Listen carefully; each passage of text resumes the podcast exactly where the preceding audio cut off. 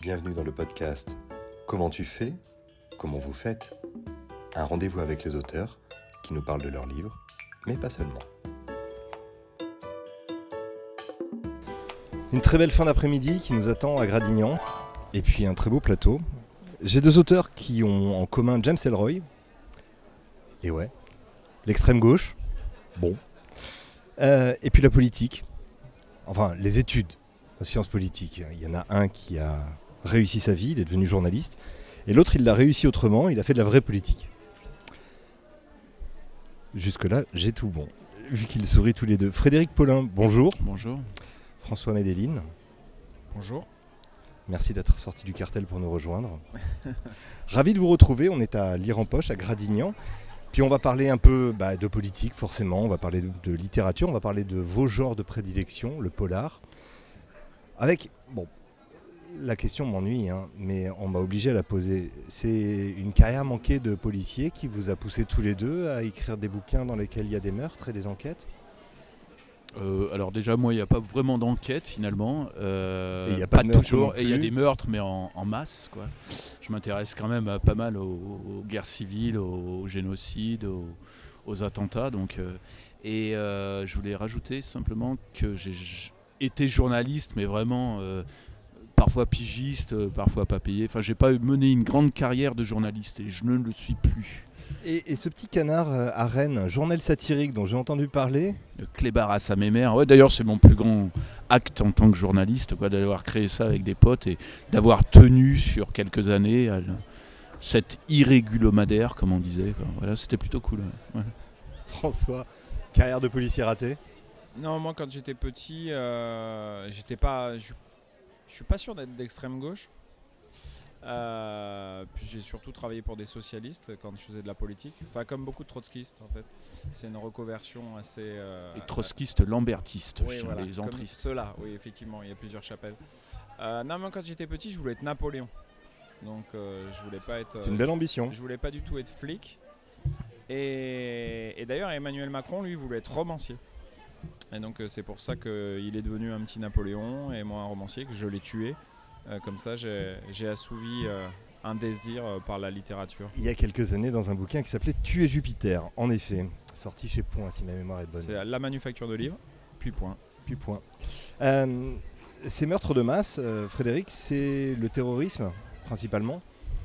Récemment, le terrorisme dans la trilogie euh, qu'on appelle désormais trilogie Ben Lazare, du nom du héros principal. du héros dépressif au demeurant, Oui. euh, pour lequel un grand prix de littérature policière en 2020 vous a été décerné. Ouais, ouais, au milieu de. Après, euh, je dois dire quelques autres prix quand même, parce que je crois qu'on en est à 8 sur la trilogie là. Donc c'est plutôt gratifiant, c'est plutôt cool pour mon, mon éditeur aussi à Gulot, qui fait un excellent boulot. Et ouais, ouais, c'est Qu'est-ce qui vous a amené vers ça? Vers les prix. Ça, c'est généralement l'éditeur qui vous y amène. Non, non, l'écriture autour de ce. de- bah, qui a monté cette trilogie. Ouais, euh, j'explique souvent que c'est euh, c'est après le, le 13 novembre 2015 où je, autour de moi, on s'étonne, on s'étonne de ça. Enfin, on s'étonne. Oh, on est, j'entends, on est rentré dans une nouvelle ère. Enfin, ces, ces gamins qui se font exploser au milieu des du Bataclan, enfin d'une salle de concert qui tire sur, euh, des, rédactions, enfin bon, ou sur des terrasses. Euh, pour moi, c'était pas nouveau. Pour moi, je me souvenais que Khaled Kelkal en 95 avait fait un peu, avait porté le djihad en France. Et euh, j'ai voulu remonter en fait, joindre ces deux périodes et questionner, expliquer. Je ne sais pas si j'explique, s'il y a une explication globale à tout ça, mais en tout cas questionner les différentes périodes qui nous ont menés jusqu'au au Bataclan. Mhm. François, la volonté de tuer Macron, c'était quoi pour le coup? Juste une plaisanterie, une blague potage qui tourne mal et qui finit par un livre? Non, je sortais de 10 années de. Ça s'appelle collaborateur politique, hein. je suis désolé. ça s'appelle comme ça. Je sortais de 10 années de, politique et j'étais dans mon bureau, j'étais pas bien. En fait, ouais, j'étais pas bien, je savais que j'allais arrêter. J'étais rentré là-dedans parce que j'écrivais, on m'a recruté comme plume. J'étais ce qu'on appelle burn-out maintenant, j'étais vraiment mal. Et voilà, l'idée de, l'idée de, de, de tuer Macron m'a- a surgi comme ça, j'étais au bureau. Et, vraiment dans une. Voilà, la, ça m'a ça m'a broyé, c'était très intéressant. C'était un job vraiment fantastique, j'ai appris beaucoup de choses, notamment sur le pouvoir et ce que ça fait sur les femmes euh, et les hommes. Mais après, comme tout sujet, moi j'ai j'ai beaucoup j'ai des, j'ai des sujets de livres, j'en ai 50 qui me viennent par jour. Et après, j'ai une grille d'analyse qui fait que je me dis est-ce que je peux le faire ou est-ce que je peux pas le faire? Qu'est-ce que ça va apporter? Et, le meurtre de Macron, en fait, ça a, toujours ça a tout de suite connecté avec une image. On avait brûlé lors d'une manifestation, je ne sais plus où c'était, peut-être même à Rennes d'ailleurs. On avait brûlé une, une poupée à l'effigie de Macron. Et en fait, je me suis dit, moi, je, je me suis dit, c'est peut-être un bon prétexte, parce que tu es Macron, je m'en foutais, hein. c'est un bon prétexte pour parler de la, société d'hypercommunication dans laquelle on vit, c'est-à-dire ce monde euh, dans lequel euh, ce qu'on appelait les informations et désormais les datas circulent à la vitesse de la lumière, et dans lequel tout le monde peut produire des quantités de data impressionnantes toutes les secondes, qui sont euh, collectées sur des serveurs, avant on disait américains, mais désormais qu'il y a TikTok, on dit aussi chinois. Et donc c'était vraiment un prétexte. J'ai tout de suite vu qu'en prenant une data très très très violente, le meurtre du président de la République, et en appliquant les codes de la communication, de l'hypercommunication à la littérature sur un support très froid qui n'est pas un réseau social, bah, je pourrais dire des, choses sur le monde dans lequel on vit tout simplement. Mmh. Frédéric, de votre côté, c'est plutôt une tentative d'aller chercher dans le passé de quoi éclairer le présent, de quoi montrer qu'il y a le risque d'un retour de botte, notamment Ouais, ouais, bien sûr. moi, moi, je crois en l'histoire euh, comme matière, euh, comme l'enseignement de l'histoire pour moi est fondamental. Hein, ça, ça peut permettre euh, d'éviter ouais, ce genre de conneries, le retour des bottes. voilà, l'histoire éclaire le présent, peut expliquer le présent et d'une certaine manière peut-être mieux nous prémunir contre contre l'avenir. Mais euh, évidemment que je, crois que c'est possible ça. Euh, d'ailleurs, en ce moment, Zemmour, euh, on est en train de parler quand même d'un match qui va arriver entre, entre, Macron, Le Pen ou Zemmour. Enfin, ça va être, on va avoir un deuxième tour comme ça, c'est clair. Et, et ouais, la parole se libère d'une mauvaise façon. Le, les, ouais, il y, y, a quand même bah une trentaine de pourcents là en ce moment de gens qui vont voter pour l'extrême droite et, euh, qu'il l'assume. Euh, alors qu'il l'assume, c'est pas forcément une mauvaise chose. On a le droit d'avoir des idées. Et, parfois l'ennemi vaut mieux, vaut mieux le connaître euh, pour pouvoir le combattre. Hein. Mais on est dans un moment qui ouais, peut très bien basculer. on a trop peut-être croyance en cette démocratie et croyance en, le fait que ça reviendra pas quoi. Enfin, c'est le passé. C'est pas vrai. Dans beaucoup de populisme, euh, il y a un assaut du populisme dans l'Europe de l'Est, euh, mais, euh, mais, plus mais aussi dans, certains pays. Et puis Trump était un, populisme. voilà, ça peut revenir. Les bruits des, des bottes ne sont pas très loin. Question à tous les deux. Le polar semble être un, un, genre privilégié pour ça, pour cette mise en garde. La littérature blanche est souvent germanopratine, euh, un peu autocentré, nombriliste. Euh, le polar a quelque chose de spécifique qui lui permet justement cette, euh, explication, cette mise en lumière? Je pense que, enfin en tout cas le polar français a été très, enfin au fin des années 70-80, ce qu'on a appelé le néopolar. En fait on a importé un genre hein, qui est nord-américain, le roman noir, qu'on nomme le, le, roman noir avec Ahmed, Chandler, Thompson, Goodies et on a appliqué les codes formels euh, de ce roman à la, réalité française. Euh, et c'est un roman qui est critique du réel. c'est une littérature, je veux dire, qui est, qui est, très critique du réel. Alors en France, on a fait. Moi, tout ne me plaît pas dans ce qu'on appelle le néopolar, euh, parce que quand j'écris, euh, la démarche esthétique est première. En fait, moi, j'écris pas pour raconter des histoires, j'écris pour écrire. Euh, ce que j'aime, c'est manipuler les signes, manipuler les formes, un peu comme un peintre euh, va jouer avec les couleurs. Et c'est vrai que il y a une tradition, mais je ne pense pas être représentative du tout pour le coup en, France, d'une littérature très, contestataire politiquement parlant, voilà, avec un regard quand même assez idéologique sur le monde. Alors que je pense que c'est contenu par, la, par les formes dès le départ, puisque, puisqu'on a importé ça de, de, de, de, l'Amérique du Nord, avec un auteur communiste, hein, pour, pour le dire clairement, qui est, qui est Hammett, un peu pas poursuivi pour ça, mais si. ah, il s'est retrouvé devant la commission McCarthy, je crois.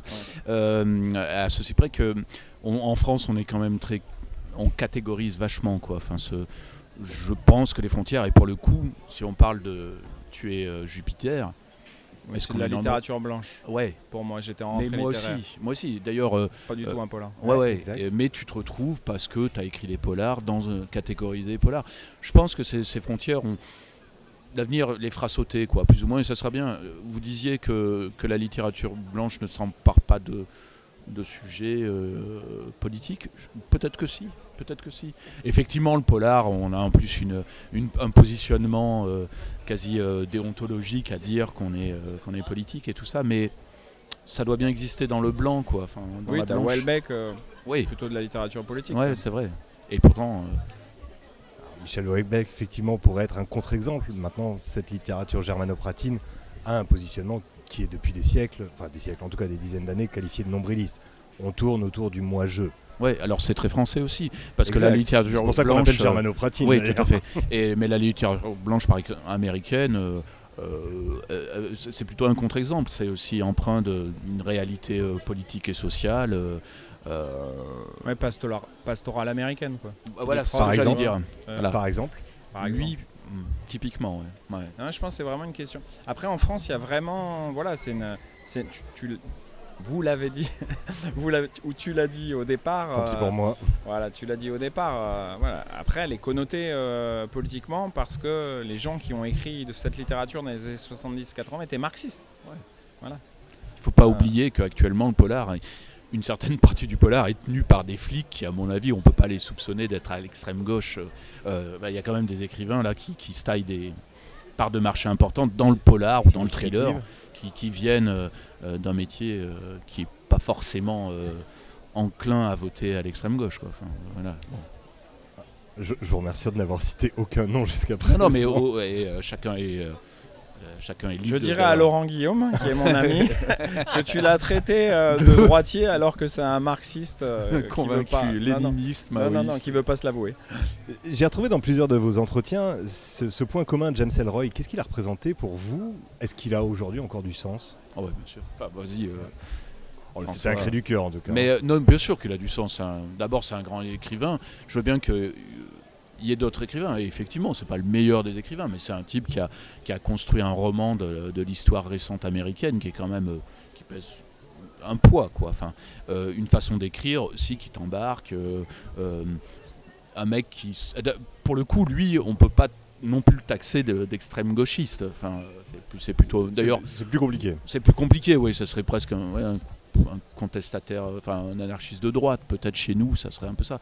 Moi, je, le tiens pour un grand écrivain parce qu'il a une grande œuvre derrière lui aussi. Et, euh, ouais, moi, moi il m'a il m'a donné envie d'écrire, ce, ce mec. Avant d'écrire, euh, lire un Elroy, c'était quelque chose qui m'embarquait carrément, quoi. Maintenant, se considérer des fois, moi, comme François, là, pour, sa, pour son roman sur Lyon, enfin, on, on nous, on nous appelle parfois le L- j'ai vu passer ça euh, le Elroy français tout ça c'est un peu c'est un peu galvaudé quoi enfin mais c'est que c'est gratifiant quasiment quand on voit le, le Totalement vrai. Et alors pour François c'est totalement vrai ouais mais il y a un type qui s'appelle vraiment le Elroy français c'est Jérôme Leroy Elroy quoi je suis désolé il a le nom lui on peut rien y faire Et c'est son vrai nom. Ça, c'est son vrai pas- nom. C'est pas, c'est- c'est pas, euh, Jérôme et Laurie, c'est Ouais. un vrai nom. et Laurie a tenté mais il s'est planté quoi Il a interverti les lettres. Non, moi, Elroy, euh, bah, non, pour moi, c'est le plus grand romancier vivant que j'ai lu. Quoi. C'est, j'écrirais pas si je, enfin, j'ai un rapport très très malsain à cette personne, quoi. Ouais, Wow, tout mal, c'est simplement. à ce point-là. Bah oui, euh, moi j'ai, je lui ai volé 20 dollars qui ont été dans sa main et chaque fois que je publie un nouveau roman, je pitoyablement, je glisse les 20 dollars de James Ellroy euh, juste sous la deuxième de couverture.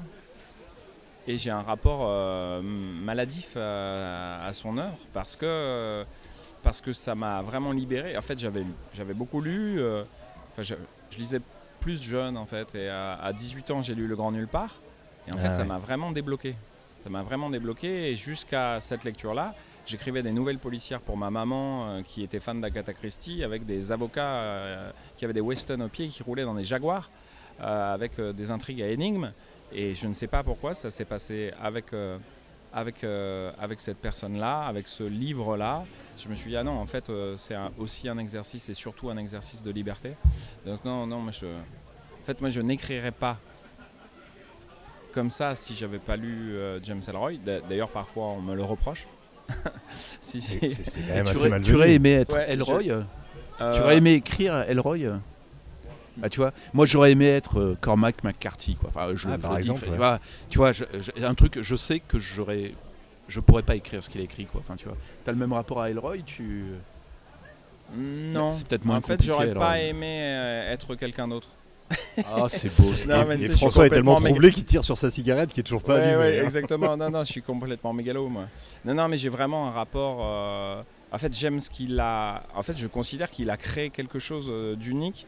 Euh, moi, j'appelle ça le jab littéraire. Je pense qu'il a adapté un, mouvement de boxe à la littérature, même si lui, il l'appelle pas comme ça. Il dit c'est la littérature euh, sténo, enfin, la littérature mitraillette, euh, parce qu'on a là vraiment l'impression qu'on a une arme. semi-automatique qui, tire sur le lecteur ou la lectrice en cadence sur 800 pages, ça s'arrête jamais, on ne respire jamais.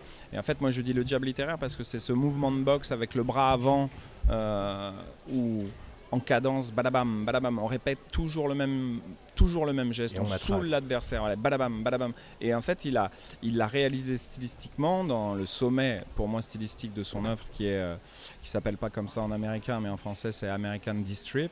Et quand je suis bloqué, j'ouvre American Distrip quand j'écris, voilà, je, je- pour me rappeler la sonorité. Et de toute façon, j'ai toujours considéré que la littérature, euh, en fait, même si on manipule un matériau profane, c'est tout le monde parle, tout le monde écrit. Mais euh, pour travailler les formes, il y a toujours une forme d'initiation. Il faut avoir lu. Euh, et ben moi, ça s'est passé, euh, s'est passé avec, euh, notamment avec, des- mais notamment avec, euh, avec James Ellroy. Et donc, euh, et ça, euh, sans vouloir du tout me comparer, moi je préfère James Ellroy à ce que j'ai lu de David Peace. Mais quand on lit David Peace, voilà, la littérature c'est une forme de plagiat au sens noble du terme. C'est-à-dire qu'en fait on, on fait comme, et parce qu'on est, on fait un pas de côté. Et je connais notamment l'éditeur, l'un des éditeurs de Fred qui s'appelle Sébastien Vespizer, qui préfère David Peace. Moi je préfère James Ellroy, mais lui il préfère parce qu'il y a un petit pas de côté, que c'est pas les États-Unis, que c'est l'Angleterre, que c'est dans les classes populaires, qui je crois il n'est pas protestant.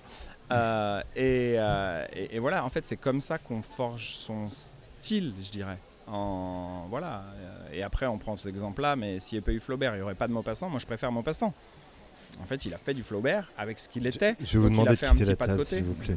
Il a fait un petit pas de côté et ça fait un style. Donc euh, non, moi le rapport à Elroy est sacré. Ouais, Ouais. sacré. Moi, je, et mais moi, pour revenir sur ce que tu disais là, il y a quelques minutes, je, je suis quand même plus dans l'histoire que dans la forme. François euh, travaille la forme. Moi, je suis quand même à la recherche d'histoire et euh, de l'histoire avec le grand H. Et je suis plus attaché à ça. Je crois Hein, que t'as- t'as C'est raison, ça, la différence. est Et pourtant, à certains égards, vous avez un point commun, c'est cette, euh, cette écriture sur, le, sur les combats des hommes. Euh, J'avais noté, évidemment, les prémices de la chute, parce que c'est un combat qui est celui de l'islamisme, qui est celui du terrorisme. euh, mais on pourrait aussi mesurer ça. Il n'y a aucun lien entre les deux bouquins. L'un parle de choses contemporaines, l'autre parle de cette, de cette histoire vilaine euh, post-44 euh, avec la, la sacrifiée du Vercors. Ce sont les combats des hommes qui vous intéressent. Mm, Ouais, de- de- ben, le roman c'est ça aussi, c'est aussi des hommes. Enfin, à la limite, moi je suis plus attiré par. euh, tu parlais de romans intrigues policières. Enfin, Agatha Christie, ça me, ça ça me fait chier quoi. Enfin, je- euh, moi ça m'a jamais intéressé. Par contre, le, C'est quoi C'est les cupcakes euh, les, cupcakes ou les tasses de thé font c'est le chier wood on it quoi, son truc là, euh, suivre une enquête policière et euh, c'est pas mon truc. Par contre, euh, le hard boil américain m'a beaucoup plus intér- intéressé. La, la tronche, les personnages, euh, leur positionnement aussi dans, dans l'appareil productif, comme dirait Manchette, ou dans la société. Enfin, tu vois, c'est intéressant, c'est ça qui m'intéresse, leur rapport à la société. C'est va- vachement plus intéressant. Euh, je sais pas trop quelle était ta question à la base, mais enfin c'est ma réponse quoi, comme dirait, le comme combat dirait des hommes. Marché. à- J'ai essayé de vous faire le parler. combat des hommes, oui, oui, bien le sûr, le combat combat des des hommes. hommes. Oui, oui. Oui, c'est, euh, moi, c'est ce qui m'attire dans ouais. C'est- le, héros m'attire, qu'il soit anti-héros, qu'il soit un, pourri. D'ailleurs, le roman noir, c'est ça qui est intéressant, c'est que le héros est bien souvent plus corrompu et borderline que, le, le bon héros est, euh, est bien souvent plus merdique quoi, que, que le type Hercule est Poirot, censé- par exemple. Bah non, mais tu vois, là, t'es dans le Whodunit et on s'en fout, quoi. Mais, euh, mais euh, le, mec corrompu, alors. le, mec corrompu euh, est, est vraiment intéressant et qui et qu'il mène un combat juste, c'est une chose, mais lui-même peut être complètement déglingo, quoi. Tra- traîner des casseroles, avoir des être un criminel même, on peut imaginer dans le roman noir, et c'est ça qui est intéressant, qu'un criminel mène, mène l'enquête. Je suis assez fan du, du cinéma euh, euh, sud-coréen, quoi. Enfin, et là, tu vois des mecs qui sont... Il y a un film qui est ex- excellent qui s'appelle The Chaser, je sais pas si vous- C'est l'histoire d'un mec, d'un Mac, qui court pendant tout le film pour essayer de retrouver, avant, avant qu'elle se fasse dessouder, une de ses putes, quoi. Mais le mec, c'est un ex-flic corrompu qui maltraite ses putes et tout. Mais tout d'un coup, le mec perd dans le truc, on- il comprend qu'une de ses prostituées s'est fait enlever par un, taré, un serial killer, et il essaye pendant tout. Et The Chaser, euh, il court pendant tout le film, c'est assez exceptionnel. Mais le mec est en- intrinsèquement euh, une ordure, quoi. Néanmoins, là, il se lance dans un combat juste, quoi. L'effacement des frontières est quelque chose d'intéressant dans le roman noir, quoi. Moi, Je, Ouais. je défendrais ça, quoi. Oui, mais le meilleur, enfin, le meilleur exemple de ce que donne Fred en littérature, je pense, c'est le démon dans ma peau de. Oui, c'est dans le démon dans ma peau, Lou Ford. Oui, ça doit être dans celui-ci. Qui s'appelle plus le démon dans ma peau, où en fait c'est l'invention du serial killer. C'est un shérif, euh, en fait c'est un serial killer. Ouais, et c'est le, et c'est le, c'est le personnage euh, principal. Mais je pense qu'on appelle ça roman noir, mais c'est quasiment mal nommé parce que que ce soit dans les livres de Fred, dans les miens ou dans tous ceux qui seraient et toutes celles qui se réclament de ce, de ce genre-là, en fait, euh, on est à la frontière du bien et du mal. Voilà, c'est ça. Ouais. On est à la zone grise. Euh, ce Ben Lazare dans la trilogie de Fred, euh, c'est pas très bien si c'est un bon personnage ou un mauvais personnage. Et moi, j'ai écrit La sacrifiée du Vercors en 44 dans ce mauvais genre, en fait, en m'inscrivant dans ce mauvais genre du roman noir, justement pour. euh, voilà, pour sonder la, la zone grise, la figure du héros. On nous a raconté une histoire, on nous a dit qu'on avait gagné la guerre avec les Anglais, les Ouais. Américains et avec l'aide de la résistance intérieure, mais a priori, ça ne s'est pas passé comme ça du tout. Il y a Voilà. eu quelques nuances. Il y a quelques nuances à apporter. Donc, euh, en s'inscrivant dans ce genre-là, moi, je peux, je peux rappeler qu'il y a eu 24 millions de morts soviétiques, dont 18 millions de morts russes. Euh, je peux rappeler qu'il y a eu 10 000, morts, 10 000 exécutions extrajudiciaires parce que parce qu'à la fin de la guerre, comme euh, à la Révolution française, au moment où il n'y a plus d'État, où on rétablit en fait un, un État, euh, voilà, sur des micro-territoires, en 1944, il y, a des- il y a des héros qui ont eu le pouvoir. Et il y a eu 20 000 tondus, dont 10 000 femmes pour collaboration Mmh. horizontale. Et la raison, c'était il y a un campement de la Wehrmacht. Euh, on voit un joli Allemand, on, on lui donne un peu d'eau, on a un petit flirt où on couche avec lui. Et pour ça, on est comme la tondue de Chartres, la plus connue, parce que parce que Capa a pris la photo et ça avait scandalisé l'opinion publique internationale, eh bien, euh, on peut balader des femmes euh, dans la rue parce qu'il faut du sacré pour refaire une collectivité et, et refaire nation. Donc je pense que c'est vraiment un genre où, par rapport à la question sur le, le combat des hommes, ouais, c'est surtout voilà, ce, ce conflit. euh, c'est une, littérature assez moraliste finalement. hein. Moraliste à ce euh, moment-là oui, bah, en tout cas sur l'éthique des, des personnages. Voilà, c'est ah, t'as un personnage qui, qui peut bien agir ou mal agir. Euh, et moi, j'écris la, la sacrifiée du Vercors parce que mes deux personnages principaux, à la fin, ils ont un dilemme. hein. Et je pense que le faire à hauteur d'hommes et de femmes, euh, parce que c'est ça le roman noir en fait, on est vraiment à hauteur d'hommes et de femmes. Oui, Euh, le- peu importe la forme utilisée. C'est vrai, et le roman noir, sa, sa qualité première, et peut-être sa mission première, c'est aussi de déconstruire ce fameux roman national qui euh, qu'on enseigne dans les livres d'histoire. Et évidemment, le, le, le bouquin de, de François sur la sacrifiée du Vercors dit autre chose que ce qu'on a appris dans les livres d'histoire. C'est Absolument. dit autre chose que ces 50 millions de, de, de résistants quoi qu'on a eu, ou les 40 millions après la guerre. Évidemment, dit autre chose que euh, on, a, on, a, on a tondu des femmes parce qu'elles avaient collaboré. Non, on a tondu des femmes parce que c'était parce qu'il y avait des, euh, antagonismes aussi à, niveau d'hommes et de femmes. Euh, Machine avait, un prêt qui m'intéressait ou avait une boutique qui était intéressante. Il y a aussi ça qui rentre en compte. Et, le roman noir peut fouiller là-dedans, quoi. Et ça, peut devenir vraiment, pardon, une littérature intéressante à ce, à ce niveau-là, quoi. Je reviens sur Alroy pour un point. Dans une de ses déclarations, il disait qu'il passait son temps à lire les bouquins des autres. Stephen King dit, lui, avant d'écrire, lisez. Euh, c'est quelque chose qui se fait. J'ai l'impression que vous connaissez vos bouquins réciproquement par cœur les uns les autres. l'un l'autre en tout cas. Bah moi je, je lis pas mal. Enfin, Moi, je lis Paulin, c'est pour ça. Mais sinon, je lis très peu. Et lui, il lit Medellin. ouais, c'est ça. Mais néanmoins, moi, je, je pense que un, un bon auteur euh, lit beaucoup. Enfin, je pense que c'est euh, c'est- c'est nécessaire. Je crois, je crois qu'un bon auteur euh, lit beaucoup. euh, ouais. Ce qui amène un Et c'est auteur quoi à C'est écrire. de la veille concurrentielle C'est pour savoir non, ce qui non, se c'est fait l'intérêt. Alors de la veille concurrentielle, je sais pas. Je sais pas, est-ce que, est-ce que on risque pas à chaque fois qu'on ouvre un bouquin français de se dire ah putain nom de chien il a réussi à écrire Il a tué Macron, il l'a fait. Il l'a fait quoi. Oh là Et, là. euh, et d'ailleurs, bien souvent, tu finis le bouquin et tu te dis Oh, c'est bon, c'est bon, je- ça, ça ira. Je vais pouvoir me, me relever après ça. Mais euh, non, non, mais. euh, Il parlait de moi, il est en train de me non. tailler en direct. je sais pas bien, ça se voit, il a un Ah. sourire jusqu'aux On est oreilles. Mais quand même pas parce sur qu'il est le même grand, c'est registre. parce qu'il est grand. François et moi, on n'est pas sur le même registre, c'est pas un concurrent direct. Mais euh, euh, le fait est que peut-être, des fois, je me demande pourquoi je lis plus de- de- d'auteurs étrangers que de l'auteur français. Peut-être que. Peut-être que c'est ça, finalement, c'est la peur de trouver un, un meilleur auteur que moi. S'il est étranger, ça va, quoi. On pourra dire que c'est le traducteur qui a fait un bon boulot. je sais pas. Non, c'est des conneries, je sais pas. Euh, je sais pas. Non mais Elroy il dit qu'il lit rien. Je crois que le seul dont il se réclame c'est Vambo. Euh, il dit qu'il lit rien. Et pour le coup moi je lis très peu mais j'ai beaucoup lu. Et euh, c'est un peu ce que je disais tout à l'heure en fait on lit. Euh, bah, pourquoi? Parce que parce que même si comme Fred dit qu'il travaille surtout les histoires, les personnages et moi c'est vrai que je vais à ça par la forme. Mais euh, c'est toujours un exercice de forme, qu'il soit vraiment conscient et réfléchi comme moi et que je travaille en priorité ça, ou euh, plus diffus euh, chez Fred qui va plutôt qui va plutôt se concentrer sur l'histoire, le rapport au réel, le ra- rapport au réel que moi. Et ce travail sur les formes, où est-ce, qu'on le trouve? Bah, On le trouve en lisant.